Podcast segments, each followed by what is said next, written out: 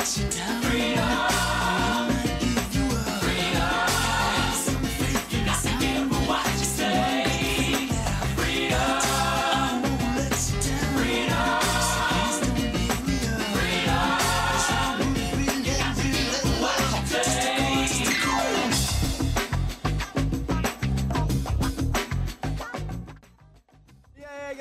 sejam bem-vindos a mais um Levercast. Eu estou aqui com Luciano Rocha em João Pessoa e também com outro amigo chamado Pedro Oliveira, prazer, galera.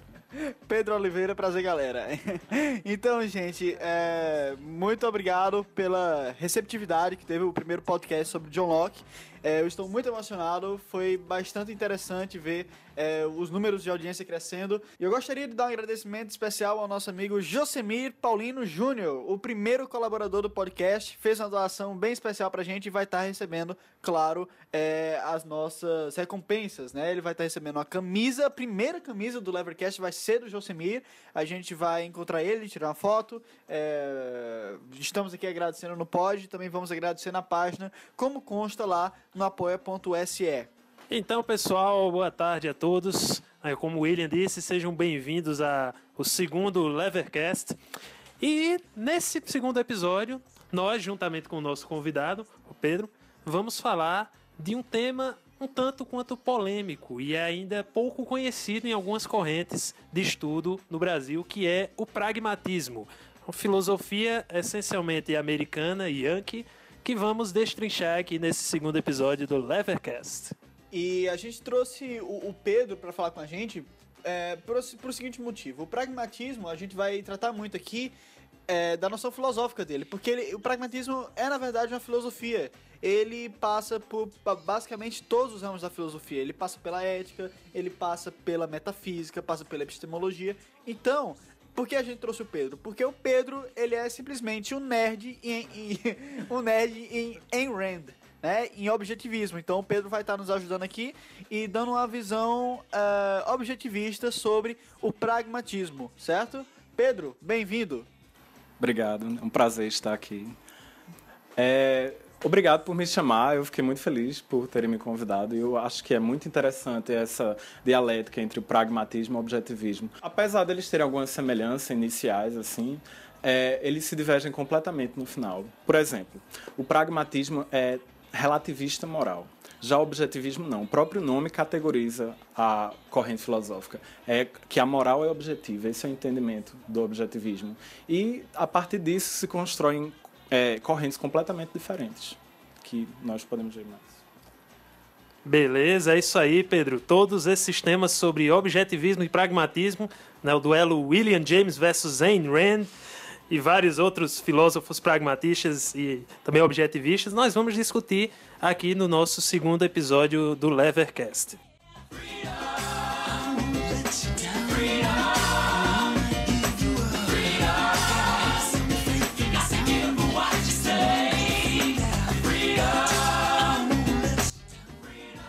Então, a gente vai começar agora a primeira fase do podcast. A gente vai tentar dar uma, uma definição, tentar fazer um sobrevoo geral, da mesma forma que a gente fez com Locke.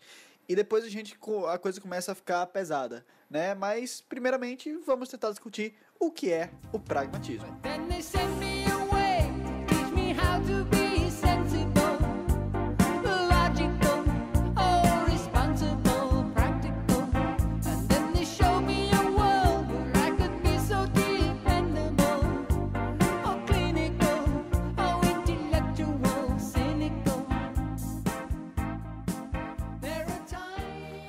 Bom, galera, vamos começar com uma pequena introdução histórica sobre o pragmatismo. É, como eu falei no início do podcast, pragmatismo ele é uma filosofia genuinamente americana. É, ela surgiu naquele país por volta de 1870, então final do século XIX, certo? E ela teve a sua trindade, né, os seus três principais expoentes, que foram Charles Sanders Peirce, William James, que também era psicólogo e estudava parapsicologia, entre outros fenômenos da psicologia, e John Dewey. E o, e o livro expoente do pragmatismo foi justamente o livro do William James, Pragmatism, A New Name for, for an Old Way of Thinking, ou em português, Pragmatismo, um novo nome para uma velha maneira de pensamento. que foi publicado em 1907. E ele começou com a identificação do presente dilema na filosofia, e agora o William vai dissecar um pouco mais sobre essa questão desses escritos e sobre o Dewey, o Peirce e o James. Então, é, quem iniciou a doutrina pragmática foi o, o Peirce. Peirce. Enfim, te- teve um grande debate antes de começar o podcast sobre como se pronunciava, se era Pierce, Peirce ou Peirce. É, depende de onde você é. Mas é, a questão é que o Peirce começou e ele cunhou o termo pragmatismo, mas o Peirce ficou em banho-maria por um bom tempo, tá? Ele ficou em banho-maria é, por uns 20 anos, salvo engano, até que William James é, re- ressuscitou o pragmatismo com seu livro Pragmatism: A New Name for an Old eh, Way of Thinking, em, em 1907. E é, nesse livro que ele apresenta o, o dilema na filosofia, qual é o dilema que tinha na filosofia? Você tinha duas formas de pensar. É, uma era a forma é, mais humanas e outra a forma mais exatas. Mas é, o termo que ele usou foi tender-minded e tough-minded. E qual a diferença dessas duas? Basicamente é o seguinte: é mais tênue e a forma mais dura. Né? A forma mais tênue, que é basicamente a forma mais humanas de, de miçangas, é uma forma idealista, uma forma mais religiosa, uma forma a priori, uma forma que prioriza o livre-arbítrio, é mais dogmática também e prioriza mais a coerência do que a correspondência. Ou seja, ela se preocupa mais se o que está sendo dito é coerente do que se ele realmente corresponde à verdade. É, e a mente mais é, dura, é, que eles chamam de tough-minded, que eu diria uma mente mais é, empírica, é, ela se baseia em quê? No materialismo, no ateísmo, em conhecimentos a, a posteriori e não a priori, em um pensamento determinista e cético. E existe, sempre existiu essa guerra entre essa- essas duas formas de pensar na filosofia. E o pragmatismo ele vem como uma forma de tentar fazer uma simbiose entre essas duas e tentar fazer uma filosofia que agrade todo mundo. Como a gente vai ver aqui é, mais na frente, o pragmatismo ele tem ele implica, ele tem desdobramentos que vão para política, vão para ética, vão para é, até teoria da verdade. A gente vai abordar aqui os três principais pragmatistas, que são Charles Sanders Peirce, é, William James e, por fim, John Dewey. E a gente vai depois falar sobre as consequências do pensamento deles. Bom,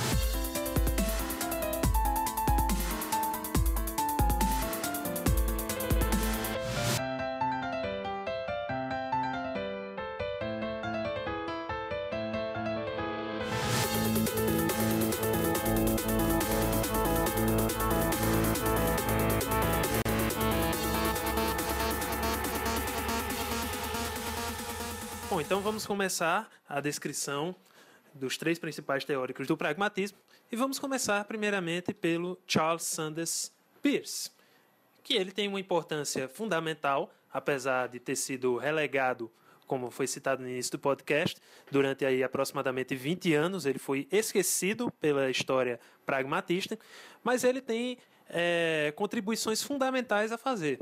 Nome, uma delas é principalmente o nome da filosofia. O termo pragmatismo foi cunhado pelo Charles Sanders Peirce.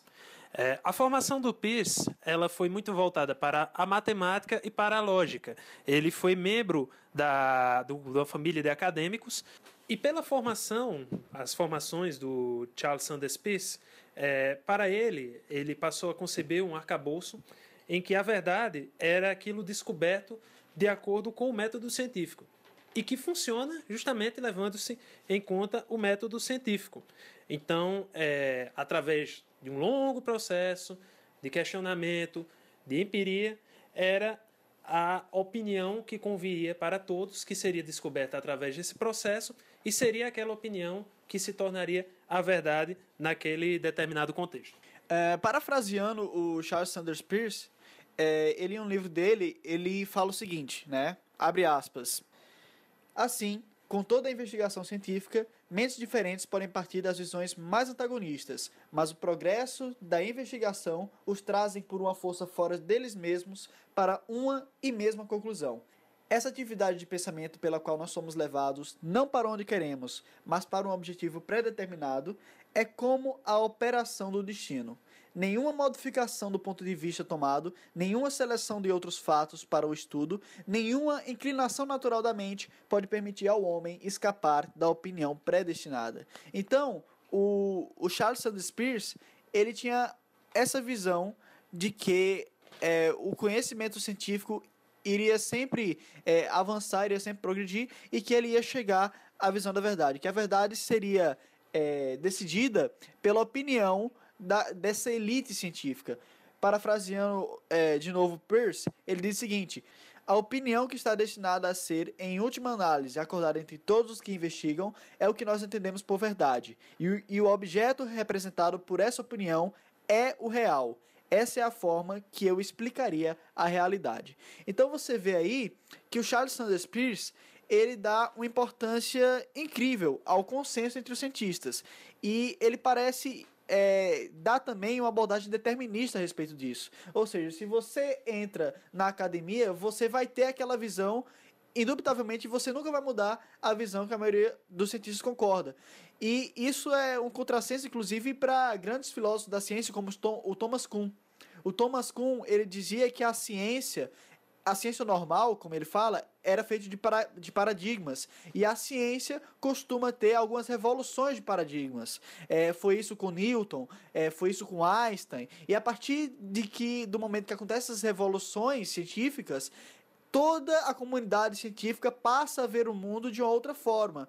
E essa visão é, determinista do Peirce, é, de uma pessoa que, é, como ele diz aqui, é, nenhuma seleção de outros fatos para estudo, nenhuma inclinação natural da mente pode permitir ao homem escapar da opinião predesti- predestinada, que para ele é a opinião da comunidade científica, vai contra essa, essa noção do Thomas Kuhn, que é inclusive a noção que está cheia de fatos históricos, né? Vai contra o progresso que nós vemos é, da, da- das ciências. E esse fato que ele disse que a verdade é a opinião que é acordada entre todos os que investigam, isso me parece muito é, um apelo à autoridade, né? Tudo bem que os que in- investigam, eles não afirmam que afirmam apenas por autoridade. Tem um, uma carga de investigação por trás.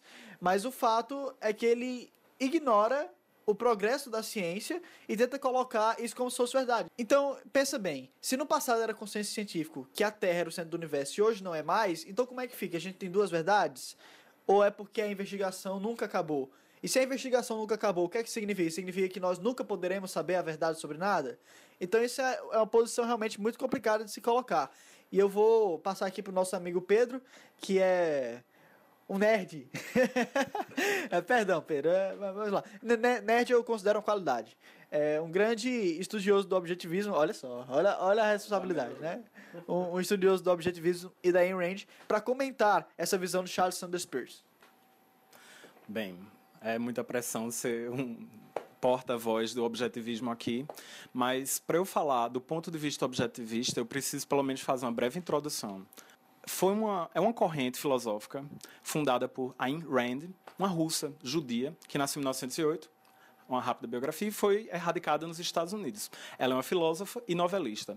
E ela é um dos, dos grandes ícones do movimento liberal libertário, porque é, nas, os romances dela são os grandes conhecidos, como A Revolta de Atlas, por exemplo, por captar todo o sentimento e a ideologia libertária em momentos épicos e que inspiram os homens. E não ficamos apenas nas discussões filosóficas e, às vezes, herméticas.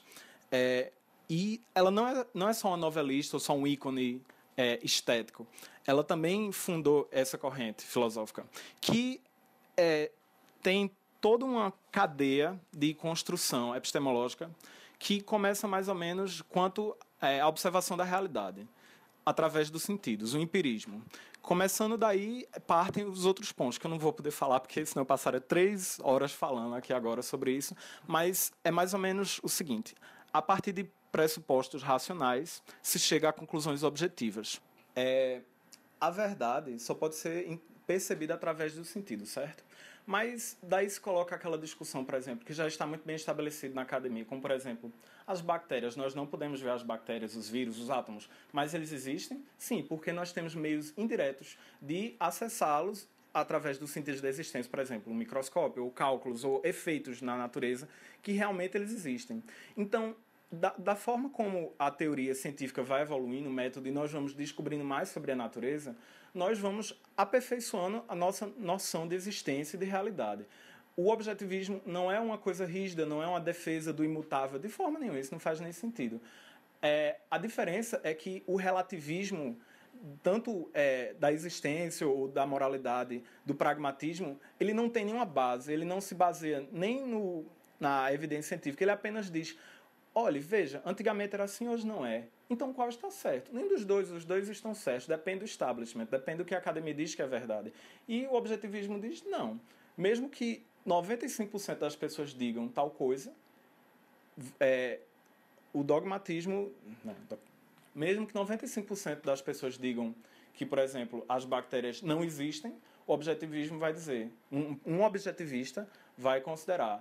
É, existe, porque eu estou vendo, porque a verdade está aqui, está na minha frente, está palpável, está acessível. Ela não é tangível, não é o que as pessoas dizem, não é o que os investigadores dizem, é o que eu estou vendo e percebendo através da minha razão.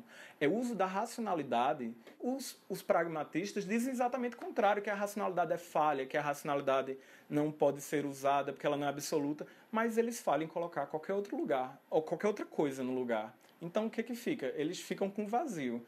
E é essa a diferença. O objetivismo pega, é, se prende a, a coisas racionais, a racionalidade, o uso da razão, as coisas, o ceticismo aplicado na ciência e a visualização das coisas como elas são para a gente, de forma natural e espontânea. E o pragmatismo não, fica solto num relativismo amorfo que não prega, não diz o que é a verdade e, no fim, é só um coletivismo. No fim das contas, é isso. É só mais uma forma de coletivismo. Exatamente. Apenas complementando o- que o, o Pedro falou tão acertadamente, é, a teoria do Peirce sobre a verdade, e as verdades, no caso de, de Peirce, são estáticas. Ou seja, eles pressupõem um cenário onde a comunidade científica irá definir, definir algo e essa verdade ela será imutável. Ou, quando surgir outra verdade, elas coexistirão como sendo verdades e haveria como uma espécie de escolha democrática, onde a verdade que fosse aceita pela comunidade científica seria aquela verdade que seria aceita naquele determinado contexto. São, são exatamente eh, essas falas. Então, é exatamente essa associação que se pode fazer e essa diferenciação que se pode fazer entre eh, a, a visão de verdade do Peirce, dentro do pragmatismo, e a da Ayn Rand, dentro do objetivismo. E ele simplesmente faz dos cientistas como, como se fosse um elite intelectual, né? E que, é, assim, é, é incrível, porque são pessoas que possuem o dom de moldar a verdade. Então você pensa, o que aquela galera, o que aquele grupinho ali disser que é verdade, é verdade.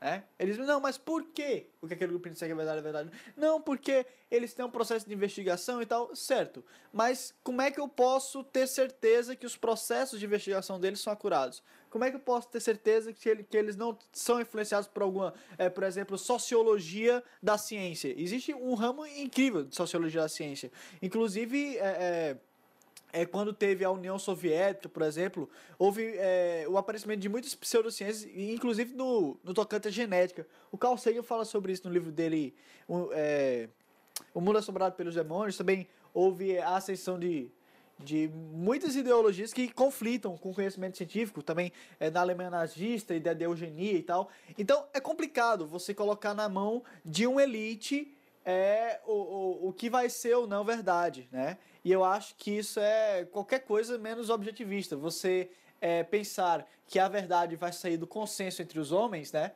É, você me corrija se eu estiver errado, Pedro, mas eu acho que isso aí de objetivista não tem nada. Realmente não tem nada. A Ayn Rand era contra todas as formas de coletivismo, como por exemplo o comunismo que ela viveu de perto, que devastou a família dela, por isso que ela teve que é, fugir para os Estados Unidos. O coletivismo são as formas de se impor ideias através da força que uma grande população, a forma coletiva, se impõe contra o indivíduo. E era contra isso que ela lutava. Ela lutava contra a irracionalidade e contra o coletivismo. A irracionalidade é o motor do coletivismo. O indivíduo pensante e racional não pode se dobrar a essas correntes, a essas forças. É, o nazismo, o fascismo e o comunismo, por exemplo, são formas de totalitarismo. O islamismo radical que nós vemos hoje também é uma forma de totalitarismo coletivista. E essa, essa forma de opressão até tenta dobrar a própria verdade, a própria sacralidade do, da, raz- da razão humana de observar o mundo e enxergar a realidade, tenta ser dobrada por essa irracionalidade que ela tanto lutava, esse monstro amorfo que é, tanto nos destrói nos corrompe. E essa questão do Pierce, ela pode ser traduzida e explicada muito bem com o argumento ad populum. Né? O argumento em que a verdade, ou uma determinada verdade, é aquilo que uma determinada maioria define. É uma espécie de democracia da ciência. Aquilo que a maioria define como certo seria é, aquilo colocado como verdadeiro. É, inclusive, a questão das verdades construídas socialmente, nós vemos muito na prática essa ideologia pragmatista hoje, né, nas chamadas é, ideologias de gênero.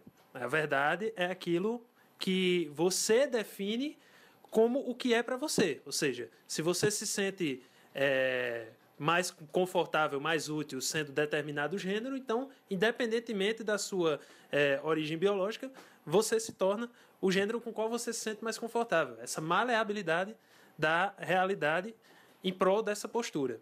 É, eu queria fazer uma última pergunta sobre o Pierce é, em relação à revolta de Atlas.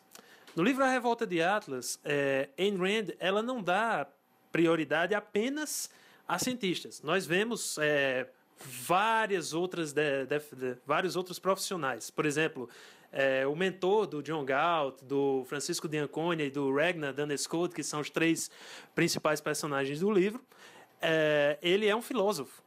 Então, como é que a Ayn Rand fazia essa interseção para qual era a visão dela de verdade baseada na interseção dessas profissões que a gente tinha no escrito dela? Como é, como é que a Ayn Rand vê todas essas correntes de pensamento quando ela vai definir a questão da verdade no objetivismo, Pedro? Certo. É, primeiro, eu gostaria de falar que é, ideologia de gênero precisa ser realmente criticada, discutida e reavaliada. Mas, é, minha opinião pessoal aqui, eu queria deixar claro que, por exemplo, a transexualidade existe, certo? Só deixando assim bem claro isso. E quanto à divisão, que eu gostei bastante de você ter falado, Luciano, dos personagens, é, ela divide o filósofo, o industrial e o cientista. O industrial é Francisco D'Anconia. Ele que tem a questão produtiva especificada nele. O filósofo é o- exatamente o Ragnar, que no, no livro é assalto navios e tem que ser outra coisa que ele não queria ser. Todos eles se desvirtuam, enfim, o livro tem, é, é lindo, é maravilhoso. Leiam, por favor. Todos eles se desvirtuam, se transformam exatamente no contrário do que eles têm que ser para destruir o sistema. E o cientista, que é John Galt, é a união do filósofo com o industrial. É aquele que aproxima os dois mundos, o mundo material do mundo é, filosófico, intelectual, e traz a, a aplicação das racionalidades e das teorias na construção do que é concreto para moldar e dominar a natureza e transformar a vida do homem. É isso o que o cientista faz, e é isso que traz a, a civilização, é isso que traz o conforto, é isso que traz a felicidade. Porque é, para Rand, a luz da razão é o que nos tira das trevas, do primitivismo, da, do, da vida tribal, arcaica, difícil, é, da, neolítica. E a civilização é erguida através disso. É através da transformação da natureza pelo trabalho, e principalmente o trabalho intelectual. Então, não sei se eu respondi sua pergunta, se era mais ou menos por aí mesmo que você queria.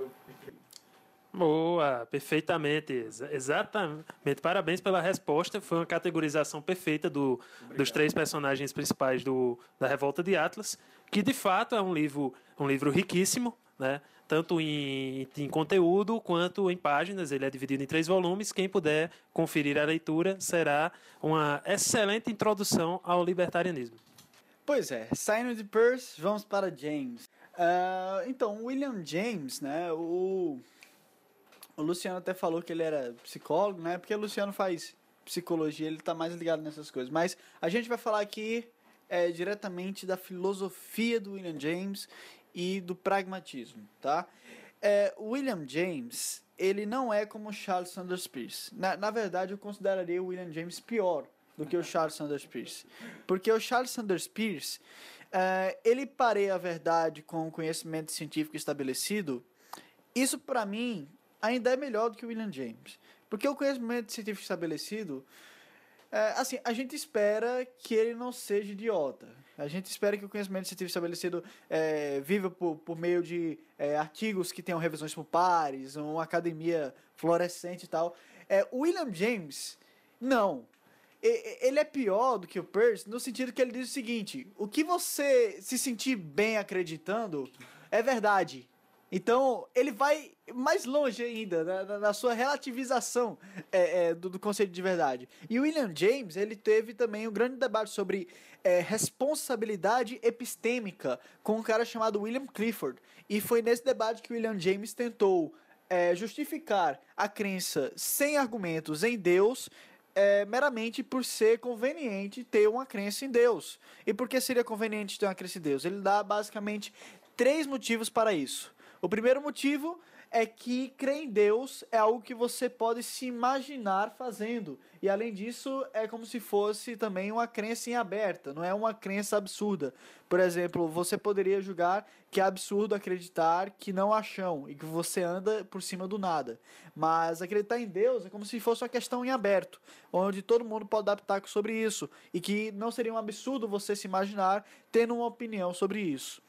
É, além disso, a crença Deus, o William James vai dizer que ela é uma, uma, uma opção que você tem que fazer, que é uma opção forçosa. Ou seja, você não pode simplesmente é, não.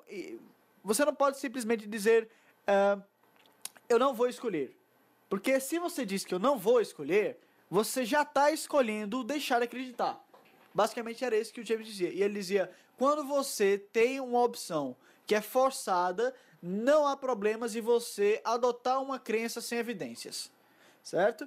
E depois disso, ele diz que uma crença sem evidência também poderia ser sustentada e poderia ser responsável se essa crença fosse de absurda é, importância para a sua vida, que essa evidência fosse causar um grande impacto no resto da sua vida. Então, por exemplo, você tem a escolha, por exemplo, é, de acreditar ou não em Deus, isso pode basicamente definir se você vai passar a eternidade cantando com os anjos e tocando harpa ou queimando no fogo do inferno. É, eu, eu, só, eu só queria fazer uma pequena crítica a esse caso da, da, da escolha forçada que o que o William James disse que caso a escolha seja forçada, ou por exemplo, que você não pode simplesmente não escolher, porque não escolher já seria estar fazendo escolha, é, eu queria fazer uma crítica em relação a isso. Eu, eu acredito que a escolha é uma ação necessariamente proposital. Ou seja, não existe isso de você não poder, é, é, de, de você não escolhendo, você está escolhendo. Porque a escolha, assim, na minha concepção, é uma ação humana direcionada a um objetivo. Se você não está tomando uma ação direcionada a um objetivo proposital, você não está fazendo escolha. E você dizer, ah, mas você não escolhendo. Ok, se eu não estou escolhendo acreditar ou não acreditar em Deus, isso significa que eu não estou escolhendo acreditar em Deus, mas também significa que eu não estou escolhendo não acreditar em Deus. Por quê? Porque eu não estou tomando uma ação direcionada em nenhum dos dois sentidos. E é, Pedro, é, você pode comentar sobre essa questão de responsabilidade epistêmica? A gente precisa ter evidências para acreditar em tudo que a gente acredita ou não é necessário? É, como é que você acha essa visão aí do James? Certo. É, quanto a ter evidências para se acreditar, ponto de vista objetivista, sim. É, você quiser acreditar, você pode, você é livre para isso. Você pode acreditar em o que quiser, Coelhinho da Páscoa, Papai Noel, todo mundo pode acreditar nisso. Não é exatamente você não está ferindo a liberdade de ninguém, você tem a, a liberdade de crença. Só que tanto eu como o Randy vamos achar você meio idiota, assim, sem ofensas para os que acreditam. Mas defendo, defendo e todo libertário liberal tem que defender a liberdade de crença e, é, sendo bem polêmico, realmente o objetivismo acha as crenças sem base com evidência, infundadas, errôneas, é, até patéticas, dependendo do tipo de crença. Você falou sobre escolhas. E é, eu queria falar exatamente isso, sobre a moral rendiana que se baseia na, nas escolhas. Que elas vão definir para que caminho, que rumos a vida do homem vai tomar. As escolhas morais, a moral rendiana é racional, objetiva, baseada em evidências, como a gente tinha discutido. É a, a decisão moral a ser realizada só pode ser tomada a partir de evidências. Então, se você não considera evidências e pensa de forma é, aleatória, randômica, as escolhas dificilmente vão se colocar como escolhas morais que promovem a vida e bem-estar. É bom, o William citou no início da fala dele que o William James, de fato, ele era é, ele tinha uma formação médica, mas tinha uma formação também em psicologia. Ele foi um dos é, expoentes da psicologia americana, né, que depois tendeu também para avaliação psicológica, né, com, com vários a, a psicólogos dessa área. É, só que o James tinha um problema. É, uma das principais áreas de estudo dele, na verdade, era uma pseudociência, que é a parapsicologia, que é o estudo de fenômenos é, além da psicologia, como o próprio nome diz. São fenômenos, por exemplo, é, como aparições, como é, delírios coletivos, é, alguns episódios de histeria em massa, que não se encaixam, por exemplo, na teoria freudiana. Então, é, boa parte dessa questão do James em relação à verdade vem muito dos campos de estudo dele, além do pragmatismo, que são justamente esses campos que nós citamos aqui. E eu parabenizo novamente o Pedro pela bela explicação sobre Ayn Rand e James. É, vale só lembrar que, fazendo já mais uma distinção, né, e como eu já tinha falado, que eu achava que o James era bem pior do que o Charles Sanders Peirce, o Charles Sanders Peirce, ele foi um físico, ele foi um, um, um cara super inteligente e super é, autêntico em sua área de estudo. O, o Charles Sanders Peirce, era, ele deu contribuições para diversos ramos, né? E James ficou na pseudociência. Detalhe, para psicologia é pseudociência. Psicologia não, hein? É, ah, mas, mas Freud é pseudociência. É, então, então uh, William James ele também não teve só essa treta com William Clifford sobre é, é, responsabilidade epistêmica. É, mas, na verdade, é, bo é interessante você perceber o seguinte. É, ele não só dizia que poderíamos adotar crenças irracionais caso fosse conveniente para nós fazer isso, porque é basicamente esse o argumento dele para Deus. Né? Você pode acreditar em Deus, mesmo sem ter evidência nenhuma, porque isso seria conveniente para você, porque seria um, é, uma decisão fundamental, porque seria uma decisão forçosa, então, conveniente. É, mas ele não só faz isso, como ele literalmente pareia a conveniência, a verdade em si. Race